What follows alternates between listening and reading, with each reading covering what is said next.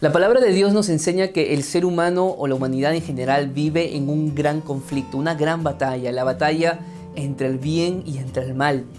Pero esta batalla en la cual estamos viviendo tiene dos niveles, un nivel celestial, un nivel cósmico, donde el mismo Satanás lucha con el gran Dios todopoderoso.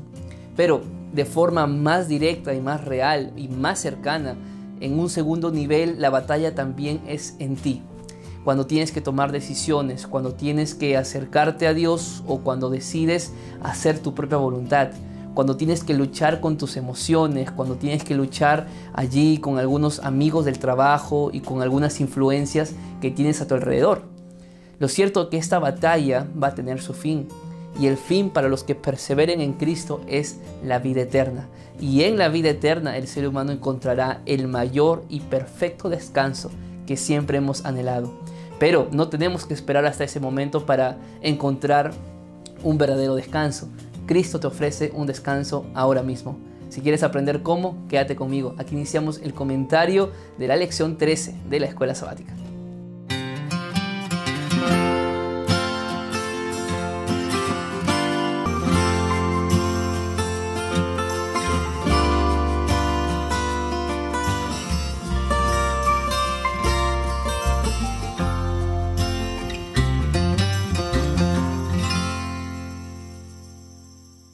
¿Cómo están queridos amigos? Bienvenidos a nuestra última lección del trimestre. Así es, hemos terminado ya una, una, jornada de tres meses estudiando acerca del descanso y hoy nos preparamos ya para un cuarto trimestre, el último del año.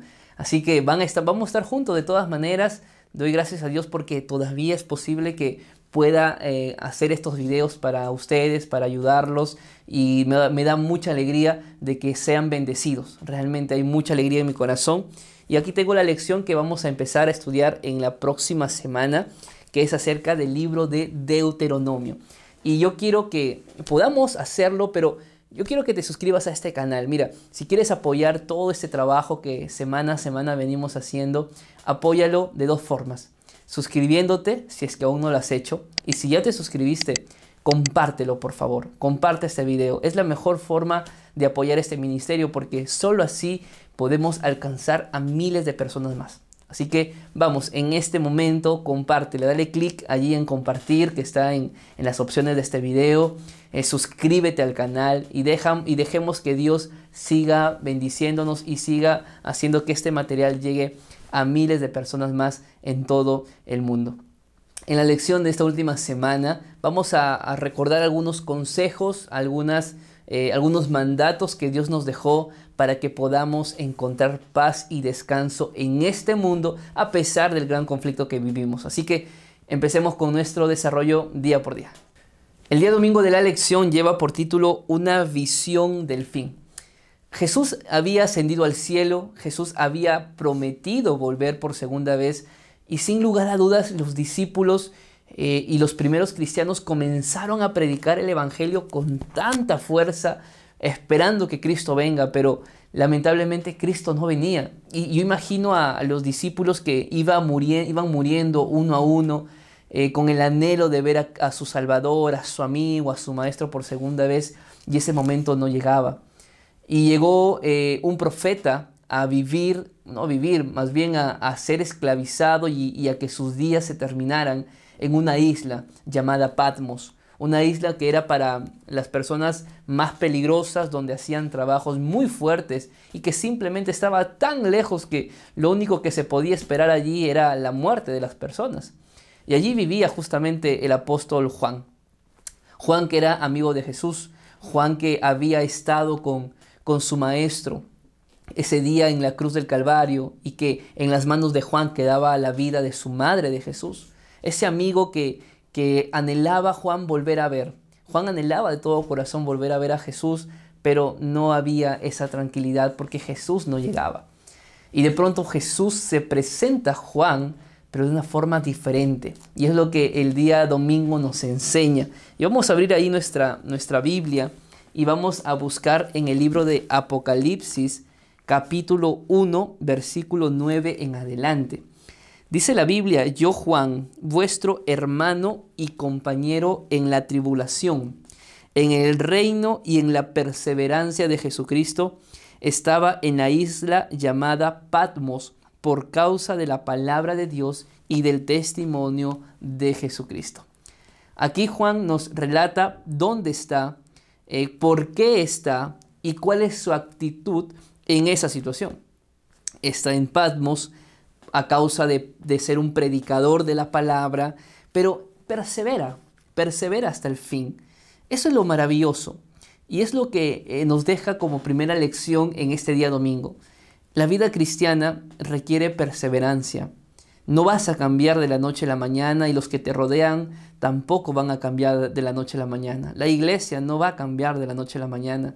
Necesitas aprender a perseverar, a ser paciente.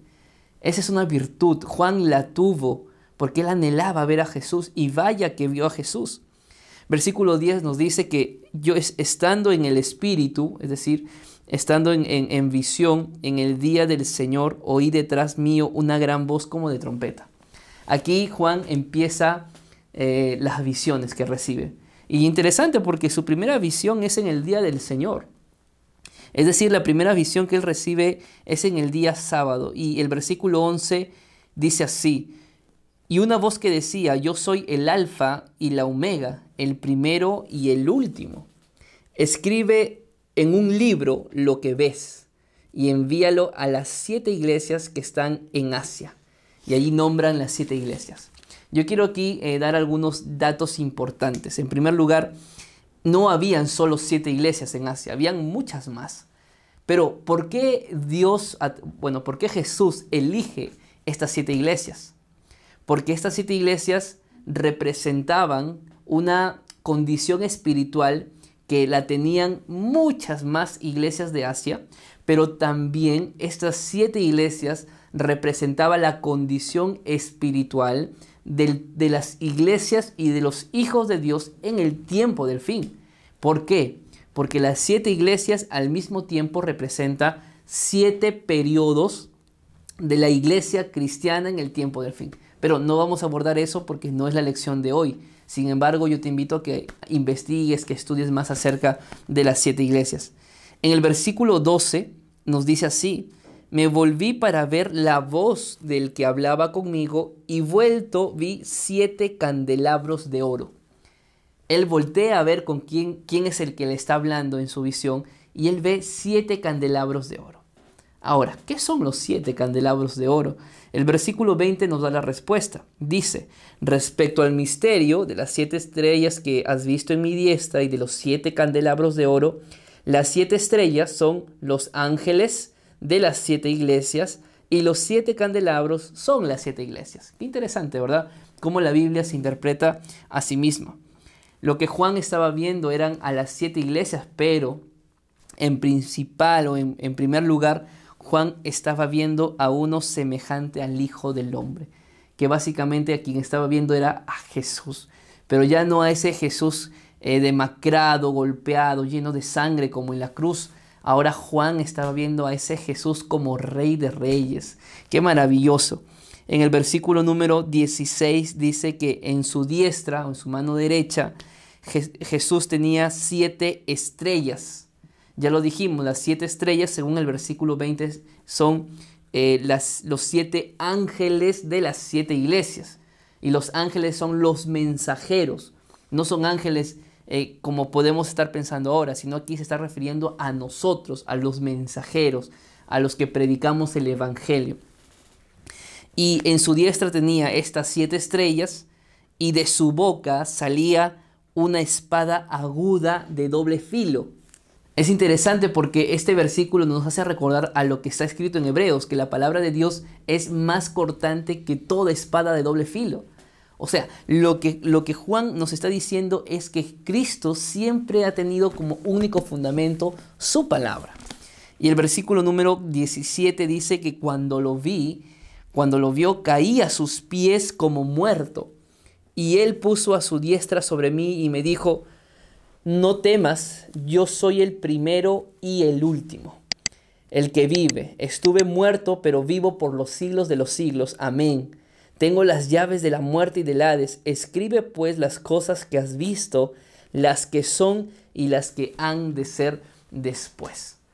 Qué maravilloso, porque en un momento seguramente de incertidumbre, de angustia, de estar lejos de todos, estando en una cárcel, en una isla, esperando únicamente su muerte, Cristo se le aparece para darle gozo y para darle esperanza. Lo que para Juan en ese momento era simplemente una escritura, parte de la historia en ese momento, para nosotros lo que Juan representa en la palabra de Dios es el futuro de nuestra existencia. Quizá en ese momento de repente Juan no se dio cuenta de todo lo que el valor que tendría sus escritos y que hoy para nosotros es la base de nuestra teología adventista. Lo cierto es que la gran visión apocalíptica que Juan registró eh, lo ayudó a descansar con confianza en los preceptos y en las promesas de Dios. Entramos al día lunes de la lección que lleva por título Cuenta regresiva. Ahora estamos enfocados en el libro de Mateo, capítulo 24. Es un libro que, o un capítulo de este libro que nosotros lo conocemos, se ha predicado mucho, se ha enseñado mucho, pero lo que hoy queremos resaltar, o el propósito de la lección en el día lunes, es que a pesar de que el mundo se cae a pedazos, Dios nos da esperanza de que Él está a nuestro lado. Y es justamente lo que vamos a, a revisar ahora en el capítulo 24 de Mateo, que nos dice así en el versículo 3, estando él, Jesús, sentado en el monte de los olivos, los discípulos se le acercaron aparte y le dijeron, dinos, ¿cuándo serán estas cosas y qué señal habrá de tu venida y del fin del siglo? Aquí los discípulos hacen tres preguntas a Jesús. Número uno, ¿cuándo serán las, estas cosas? Haciendo referencia a la destrucción de Jerusalén que claramente llegó en el año 70. Número 2. ¿Qué señal habrá de tu venida? Ahora los discípulos preguntaban acerca de las señales para su regreso y del fin del siglo. Número 3. ¿Cuáles serían las señales de que el mundo finalmente acabaría? Entonces Jesús junta estas tres preguntas y da un gran sermón profético da un gran sermón escatológico y es lo que vamos a continuar viendo en el versículo 4. Dice así, respondiendo Jesús les dijo, mirad que nadie os engañe.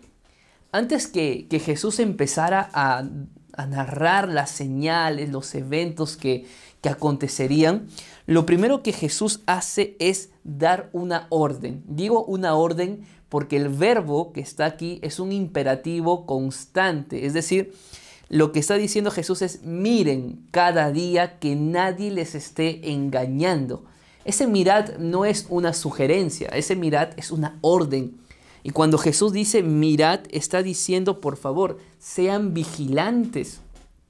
Vigilen bien que no entren doctrinas erradas en su iglesia. Vigilen bien que lo que se está predicando es la palabra de Dios. Vigilen bien que lo que están haciendo siempre tiene un fundamento bíblico. Vigilen que nadie los engañe, que nadie les diga de que Cristo viene de aquí a unos años porque nadie sabe el día ni la hora. Que nadie les, les, les coloque en su cabeza tantas teorías de conspiración que a veces el ser humano termina creyendo y no es real nadie, que nadie les engañe. Ese es el primer consejo que da Dios.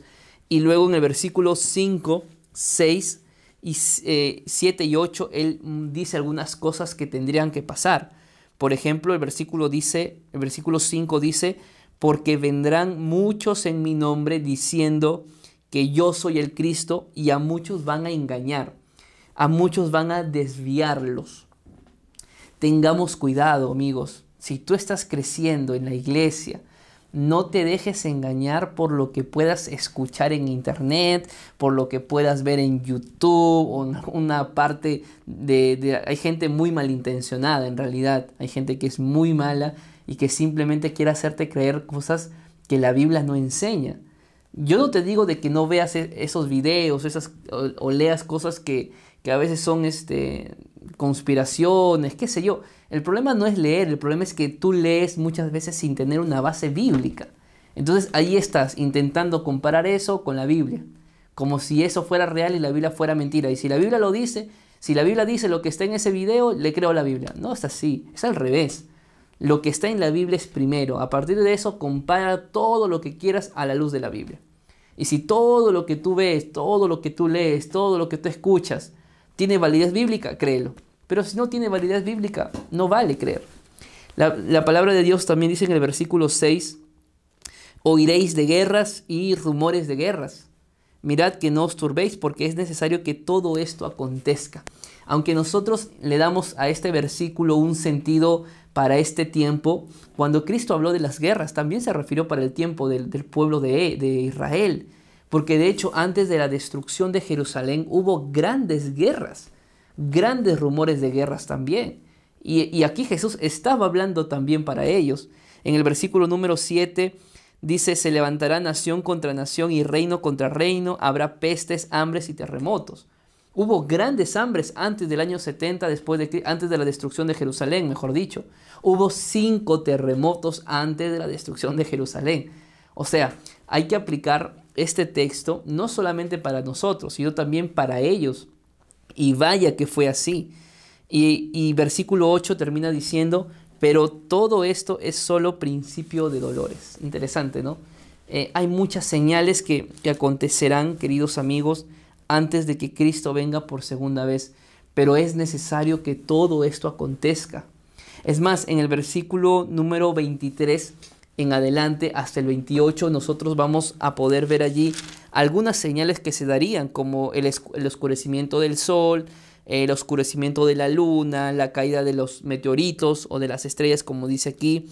Todo esto llegó a suceder llegó a pasar después de la gran tribulación, como dice el versículo 29, que estamos hablando al final de los 1260 días, que es un tema profético. Pero no nos enfoquemos tanto en esto, y esto es mi gran preocupación, que a veces el ser humano o los cristianos o nuestra iglesia en algunos, en algunos lugares está muy enfocada en conocer eh, los eventos del fin del tiempo, pero no se preparan. Y, alguien dirá, pero sí me estoy preparando porque estoy aprendiendo. Es que el tema de la preparación para el encuentro con Cristo no pasa por un tema teórico. Tú no te vas a preparar para Cristo como si Cristo te va a tomar un examen final antes de que te vayas al cielo. Me refiero a escrito. Tu preparación es, es este, práctica. Se trata de vivir lo que predicamos. Eso es lo más, lo más valioso para Cristo. Está bien, conoce las profecías, predica las profecías, pero ¿estás viviendo lo que la Biblia está enseñando? ¿Estás practicando lo que la Biblia dice? ¿Estás siguiendo el ejemplo de Jesús en carácter? Ahí hay muchas cosas que tenemos que, que, recordar. Lo cierto es que Cristo nos dejó algo escrito también allí en el versículo número 9 en adelante. Entonces os entregarán a tribulación, os matarán y serán odiados por causa de mi nombre. Eso tenemos que tomarlo en cuenta somos odiados, muchas veces somos burlados, pero nada de esto se va a comparar quizá con lo que pueda pasar en el tiempo final. Dice el versículo número 11, muchos falsos profetas se levantarán y engañarán a muchos. Y por haberse multiplicado la maldad, el amor de muchos se va a enfriar. Creo que vivimos ahora en una condición donde el ser humano se volvió muy egoísta eh, muy, muy, una persona muy pensante solamente en sus necesidades, en cómo sacar provecho de los demás. Muchas veces esta virtualidad en la cual hoy hemos empezado a vivir ha hecho que muchos trabajadores sean explotados, sean explotados de tal forma que, que sus hogares han llegado a arruinarse, han llegado a destruirse. Lo cierto es que muchos falsos profetas se levantarían también en estos tiempos diciendo que son Cristo o anunciando una fecha para el regreso de Jesús, cosa que no puede ser cierta. Pero principalmente la misión de la iglesia es la que dice el versículo 13 y el versículo 14. Empecemos con el 13, que dice así. Pero el que persevere hasta el fin, ese será salvo. Es lo que, te, lo que te mencioné a un inicio. La vida cristiana es una vida de paciencia. La vida cristiana requiere perseverancia, mi querido hermano, mi querido amigo, joven, señorita. No se trata de salirte de la iglesia porque viste algo malo en ella. No se trata de irte de la iglesia porque el pastor te trató mal, porque el anciano te habló mal, porque el otro joven te miró mal, porque hablaron a tus espaldas. No, no se trata de irte de la iglesia o, alejarte de Dios porque, porque eh, tuviste allí un problema y Dios no te respondió, porque hubo una enfermedad en tu hogar y Dios no hizo nada. No, persevera hasta el fin, sé paciente, cree en el Señor y serás salvo tú y tu casa. Y el versículo número 14 dice, y será predicado este evangelio del reino en todo el mundo para testimonio a todas las naciones y entonces vendrá el fin. ¿Cuándo va a llegar el fin? Dice el versículo 14, cuando el evangelio del reino sea predicado en todo el mundo. Amigos, es un gran desafío. A veces vivimos como si ya hubiéramos predicado y solamente esperamos que Cristo venga, cuando en realidad necesitamos todavía predicar mucho más porque hay gente que todavía no conoce de Dios. Muy bien, entramos al día martes de la lección que lleva por título Órdenes de Marcha. Bueno, el panorama profético está claro, ¿verdad? Las señales de que Cristo viene son reales, son ciertas. Hay muchas cosas que ya se cumplieron, otras que se están cumpliendo al día de hoy y hay otras cosas que se cumplirán antes de que Cristo venga finalmente. Pero ¿qué haremos nosotros? ¿Vamos a, quedarnos con los brazos cruzados? ¿Simplemente vamos a aceptar todo y no vamos a hacer nada? Bueno, al inicio en el día domingo hablamos del mensaje de, los, de las siete iglesias, ¿verdad? Este mensaje de las siete iglesias está muy conectada también con el mensaje que la iglesia debe predicar en este último tiempo. Y es justamente lo que el día martes de la lección nos quiere hacer recordar.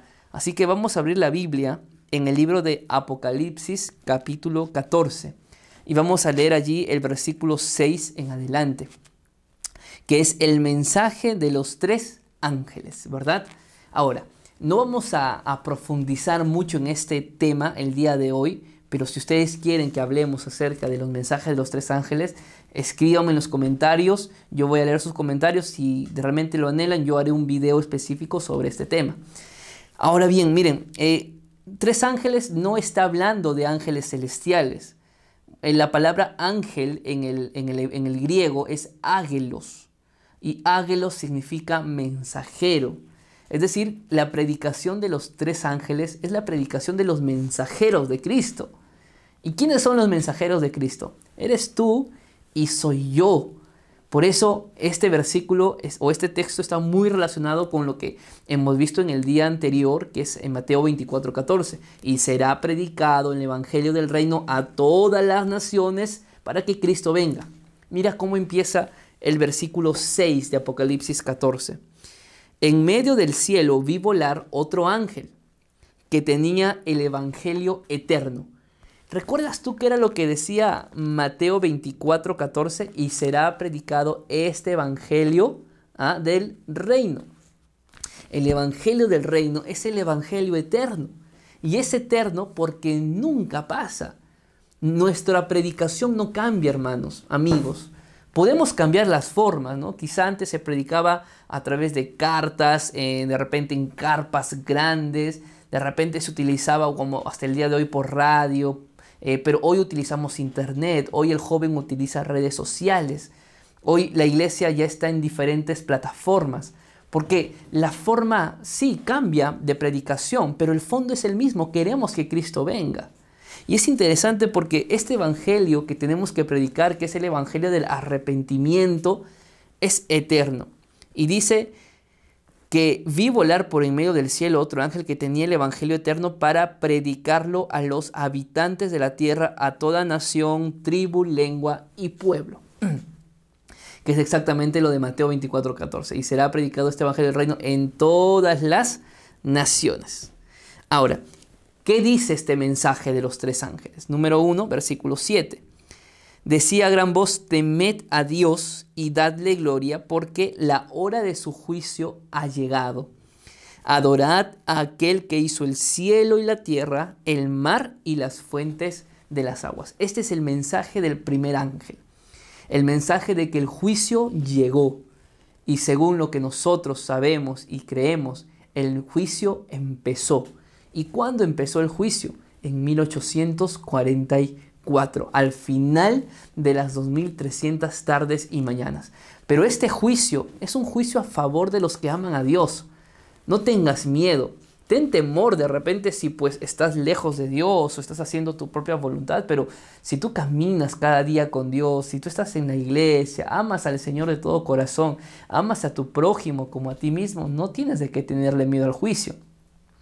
Lo cierto es que esto es lo que la iglesia tiene que predicar ahora, de que el juicio llegó y detrás de esa palabra juicio hay todo, hay una variedad de temas que la iglesia tiene que predicar tomando como centro el santuario celestial. Qué bonito, ¿verdad? Lo cierto es que hay que adorar al que hizo los cielos, la tierra, el mar y la fuente de las aguas. Es decir, el juicio también está relacionado con la adoración al Creador. Y cuando hablamos de la creación, no podemos pasar por alto el día de descanso, que es el séptimo día. Adoremos a Dios en su día correcto. Ahora, el mensaje del segundo ángel está en el versículo 8, que dice así. Y otro ángel lo siguió diciendo, ha caído, ha caído Babilonia, la gran ciudad, porque ha hecho beber a todas las naciones del vino del furor de su fornicación. Babilonia es representada ya que era una ciudad antigua, fundada por Nimrod, más conocida también como Babel. Lo cierto es que Babel viene de la palabra o significa confundir. Acuérdate de esto, Babel o Babilonia significa confundir. Y en la historia bíblica, Babel fue una ciudad que intentaba hacer todo lo contrario a lo que Dios pedía. Era una ciudad rebelde, era una ciudad que intentaba eh, cumplir sus objetivos, más no los que Dios quería. Por eso ves allí a la torre de Babel levantándose hasta el cielo para no poder sufrir otro daño, como en el diluvio, cuando Dios ya había prometido de que no iba a destruir más la tierra con agua. Pero aún así los de Babel sobrepasan esa autoridad de Dios y quieren hacer lo que ellos quieren. En este caso, este Babilonia espiritual se refiere a las religiones apóstatas. Y cuando hablo de las religiones apóstatas, estoy hablando de toda religión que tiene a la Biblia como fundamento, pero que la interpreta como quiere. O sea, no habla la verdad, no predica la verdad. Eh, cuando la palabra de Dios dice, ha caído la gran Babilonia porque ha hecho de beber a todas las naciones del vino del furor de su fornicación. Es decir, hay iglesias que lamentablemente hacen beber, comparten sus doctrinas erradas, sus doctrinas insanas, sin fundamento bíblico, solamente muchas veces con fundamentos de tradición humana que no tiene validez. Qué interesante cómo el ser humano está empezando a creer más en sí mismo que en Dios. Amigos, tenemos que recordar que la palabra de Dios es la única, el único, es nuestra sola escritura. Tenemos que basar nuestra fe en la palabra de Dios, sin lugar a dudas. Y el mensaje del tercer ángel es, si alguno adora a la bestia y a su imagen y recibe la marca en su frente o en su mano, él también beberá del vino de la ira de, de Dios que ha sido vaciado puro en el cáliz de su ira y será atormentado con fuego y azufre delante de los ángeles y delante del Cordero. Un paréntesis aquí para decir que, amigos, esto de, de la marca en la frente o en la mano no es chip, no habla de un chip, por favor, tengamos cuidado de generar este tipo de ideas, de comentarios, no habla de un chip, por favor. Y mucha gente tiene miedo porque piensan que a través de la vacuna van a colocar un chip para que nos rastreen Amigos, eh, la tecnología avanzó muchísimo. Tú y yo ya somos rastreados hace mucho tiempo por los celulares, por el GPS. Saquémonos la idea de que la Biblia habla de un chip que nos van a imponer. Aquí está hablando de una adoración. O adoramos a Dios o adoramos a la bestia. Y la adoración a Dios es en el día correcto, que es el día sábado. Y la adoración a la bestia es en el día equivocado, que es el día domingo. Eso es lo que la Biblia nos enseña. Entonces Dios también hará juicio frente a los que viven adorando a la bestia y que no adoran a Dios. Esta frase de, de marca en la frente y marca en la mano se refiere a cómo nosotros pensamos o cómo nosotros, claro, pensamos y tomamos decisiones para vida eterna. Pero considero que hay un versículo que no podemos pasar por alto y es el que está en el versículo 13. Perdón, 12. Aquí está la paciencia de los santos, los que guardan los mandamientos de Dios y la fe de Jesús. La iglesia verdadera es la iglesia que guarda los diez mandamientos como la Biblia enseña y que tiene el testimonio de Jesús. Y tú dirás, y pastor, ¿cuál es el testimonio de Jesús? La Biblia responde en Apocalipsis 19:10 que el testimonio de Jesús es el espíritu de la profecía. La iglesia verdadera guarda los diez mandamientos y también tiene el don de la profecía. No olvides de eso. Bien, entramos al día miércoles de la lección que lleva por título Que en paz descanse y aquí habla acerca del tema de la muerte. En el libro de Juan capítulo 11, versículo 11, eh, en la historia de Lázaro vemos que Jesús hace mención acerca de la muerte y lo relaciona como si fuera la muerte un sueño. Y es que eh, después de que alguien duerme, el ser humano se levanta después. Entonces, la muerte tiene esa misma, ese misma énfasis, ese mismo significado. La muerte es un sueño porque finalmente nos levantaremos. Eh, nos levantaremos para vida eterna o para condenación. La idea de que la muerte o, o después de que la persona muere aún hay vida, eso es una idea errada, equívoca y antibíblica. Hoy en día, cuando la persona muere, simplemente nos vamos a la tumba y se acabó, no hay más. Nadie se va al cielo, nadie se va al infierno. Porque imagínate tú, de repente te hablo a ti que crees que cuando una persona muere se va al cielo. Yo te pregunto, ¿qué sentido tendría que si la gente ya está en el cielo, ¿para qué Cristo vendría a resucitarlos? Si ya todos están en el cielo. Entonces, la idea de que hay vida ahora después de la muerte es una idea que no es bíblica.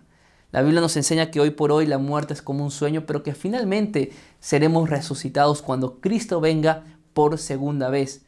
Y es interesante esto, pero permíteme también compartir lo que nos muestra el libro de Hebreos capítulo 11, porque seguramente hay mucha gente que murió creyendo en Dios, esperando la sanidad, pero esa sanidad nunca llegó.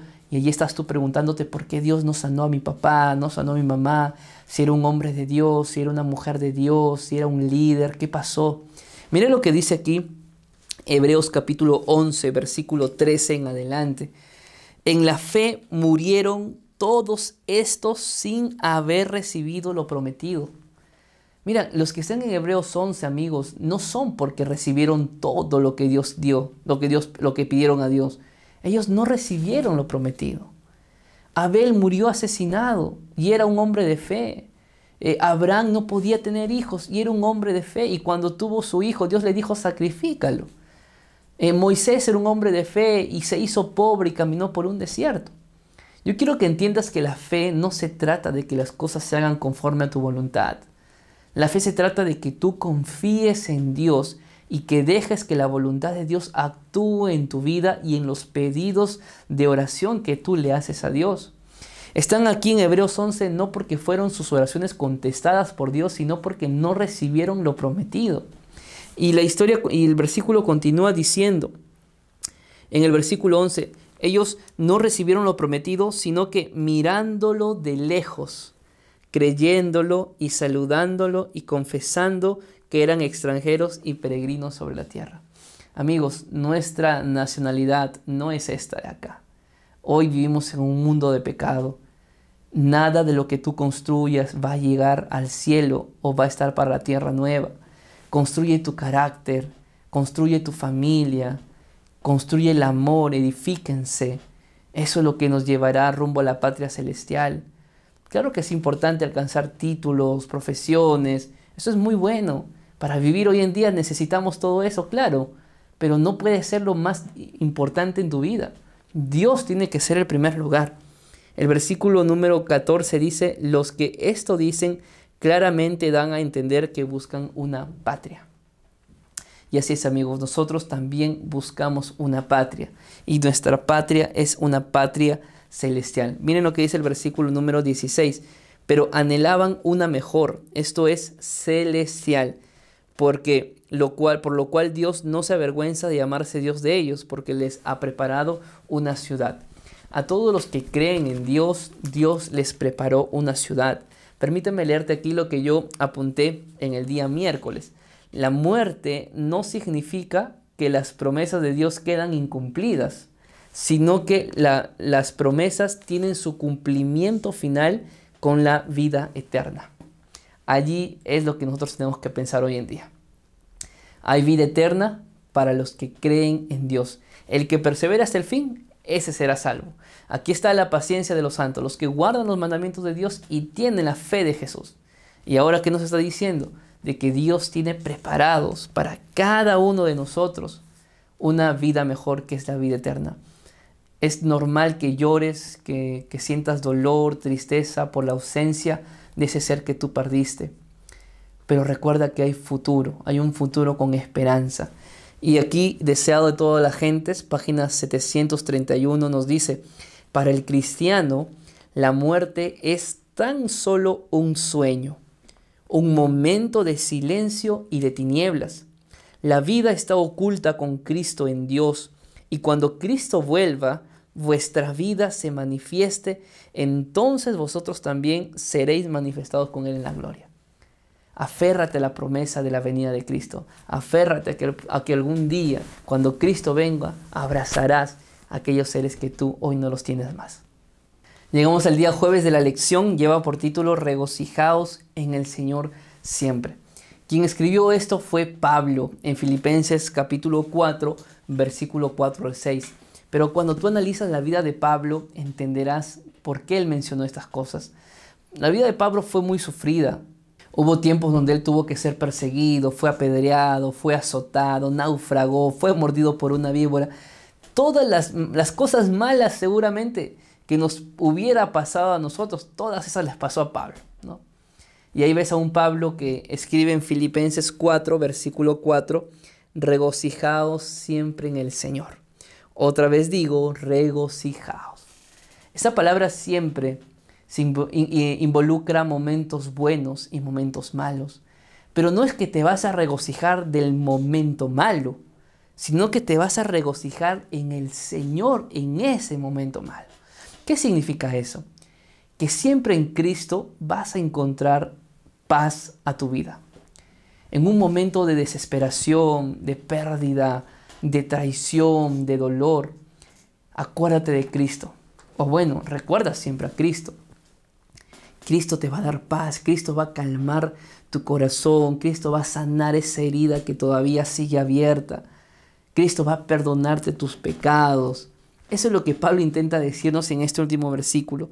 Regocíjate en la raíz de la alegría, regocíjate en la, en la raíz de la paz, que es Cristo Jesús. Versículo 5, vuestra gentileza sea conocida en todos los hombres. Cuando Pablo aquí habla de la gentileza, habla de la equidad, habla de la solidaridad. Pablo está contra el egoísmo, como la Biblia. Pablo nos, está recordando de que tenemos que, que ser personas, cristianos de paz, de ayuda al prójimo, de bondad, no cristianos egoístas, no cristianos que busquen su propio bienestar.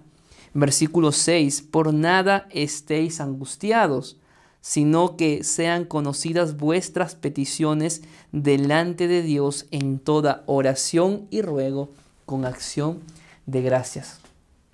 Pablo en, este, estos versículos nos da tres consejos.